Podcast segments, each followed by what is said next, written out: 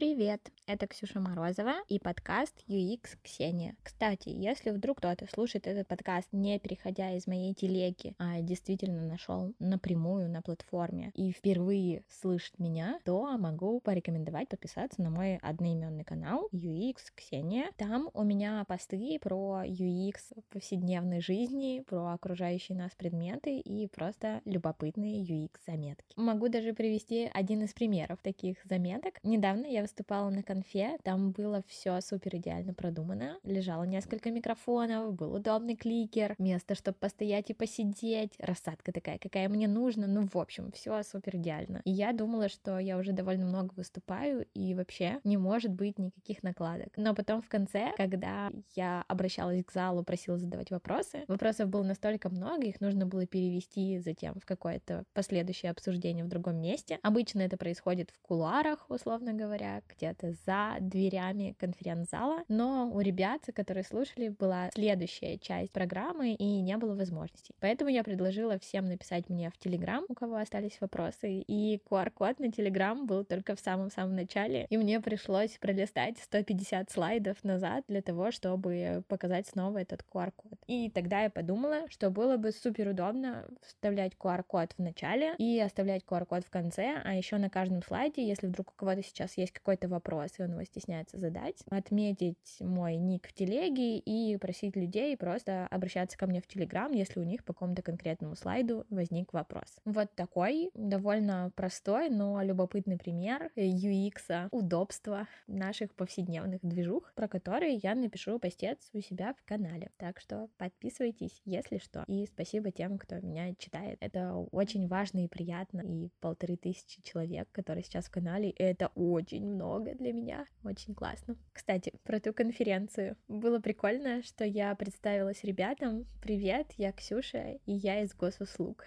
И сначала кто-то сказал «Вау», похлопали, присвистнули, а потом один из чуваков из первых рядов сказал «А вы тоже будете так же зависать и тупить?» И любопытно, что к госуслугам довольно разные отношения, но почти всегда на всех выступлениях и конференциях, когда я говорю о продукте, в котором я работаю, я встречаю только положительную реакцию и окей, пару шуточек, но в остальном мне все всегда говорят, блин, госуслуги за последние годы очень изменились, и это супер круто. Я понимаю, да, блин, да, конечно, изменились, так много всего произошло, и я и моя команда имеем к этому очень прямое отношение, и от этого всегда супер тепло. Не от того, что тебя хвалят, а от того, что действительно замечают, какие полезности с каждым разом все больше и больше проникает в нашу цифровую жизнь. Еще мне очень нравится, что на конференциях я и мои коллеги очень открыто рассказываем о всех процессах, которые у нас происходят, о том, как мы взаимодействуем, о каких-то факапах, болях и, наоборот, о свершениях. И наши презентации всегда хвалят за мимасность, за такой развлекательный формат. Было прикольно, что к нам на одной из конференций с приятельницей, с которой мы, с коллеженькой, с которой мы рассказывали про особенности наших сложных процессов, подошел чувак и сказал, у меня к вам есть два вопроса. Он был максимально серьезен. И потом добавил, первое, какие антидепрессанты вы принимаете, что вы такие веселые. Второе, в каком вчера вы сидели барчики и почему не позвали остальных?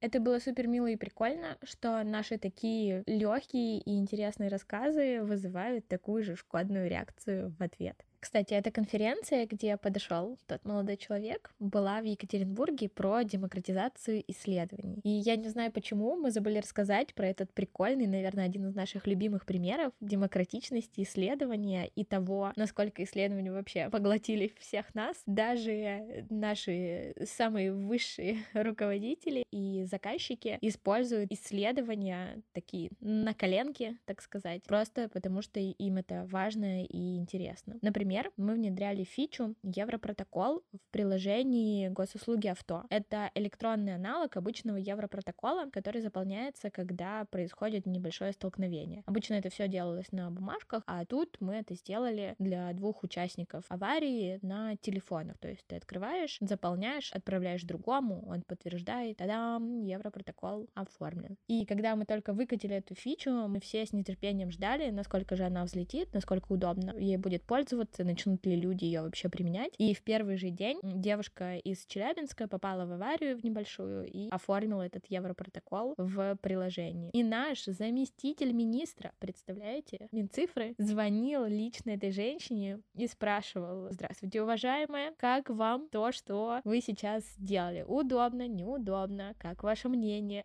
Я не знаю, представлялся ли он замминистра, но думаю, если да, то у женщины была бы просто потрясающая история о том, кто ей звонил и что это был на самом деле не пранк. Это был такой формат интервью, опроса для того, чтобы понять, как все произошло. И прикольно, что такое делают не только рядовые сотрудники, но и наши старшие коллеги и заказчики. Приблизительно такие примеры мы стараемся рассказывать на конференциях, чтобы они были и познавательные, и немножко развлекательные. Но, кстати, было тут другое мероприятие, на котором вроде все шло хорошо, и моя программа была подготовлена вроде бы неплохо, но в самом зале постоянно происходила какая-то суета. Не сказать, что зрители как-то без уважения себя вели, просто так складывались обстоятельства. Например, сначала через всю аудиторию несли огромную-огромную стопку, я не знаю, 50-100 стульев, вставленных друг в друга, такой вереницей, и их перло несколько грузчиков, и, разумеется, это всех отвлекало. Шебуршание сначала, потом все удивлялись, потом говорили друг другу, смотрели туда, показывали, чтобы это не развалилось. Затем был звонок у кого-то, кто не выключил звук, и этот человек не мог понять, что это звонок у него, и звонок был достаточно долгий, длинный, мелодия шумная. В общем, сложно на это не реагировать. Потом один из организаторов подошел ко мне и сказал, блин, ты так круто отработала эти моменты. На самом деле обычно все крутые спикеры говорят о том, что нужно действовать именно так, как ты. Я сказала, да,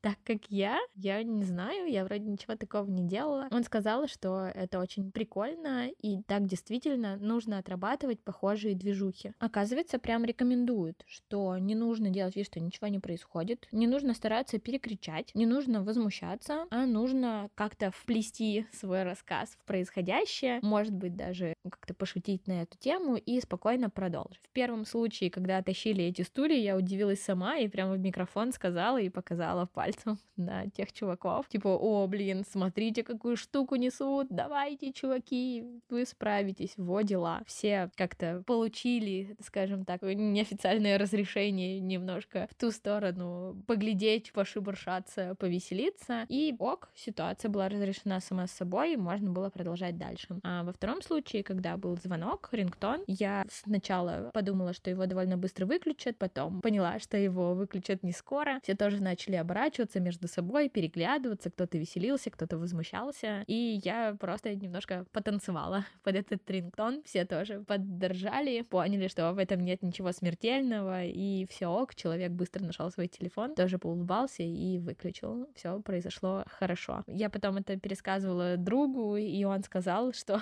есть даже такой прием в диалоге с оппонентом, который вписывается в формулу дать оппоненту просраться и спокойно продолжать. На самом самом деле это, конечно, про взаимодействие с другим человеком, когда он тебе сыпет какие-то аргументы и не может остановиться. Но друг сказал, что это очень похоже в данном случае на такую ситуацию. Тебе нужно подождать, пока она произойдет, немножко, может быть, где-то шуткануть на ее счет, и затем уже продолжать. Мол, это хорошее решение. В общем, мне понравилось, что я, оказывается, нативно выполнила такие рекомендации, которые обычно говорят суперопытные спикеры. Не считаю себя таковым, но очень стремлюсь стремлюсь к тому, чтобы им стать. На этом вроде все. Обещала еще с прошлого подкаста не записывать длинные эпизоды, чтобы их дослушивали. Надеюсь, вы дослушали до конца. Буду благодарна, если поставите реакцию в том плеере, в котором вы прослушивали, и, может быть, даже напишите комментарий, если там на платформе есть такая возможность. Спасибо. Пока.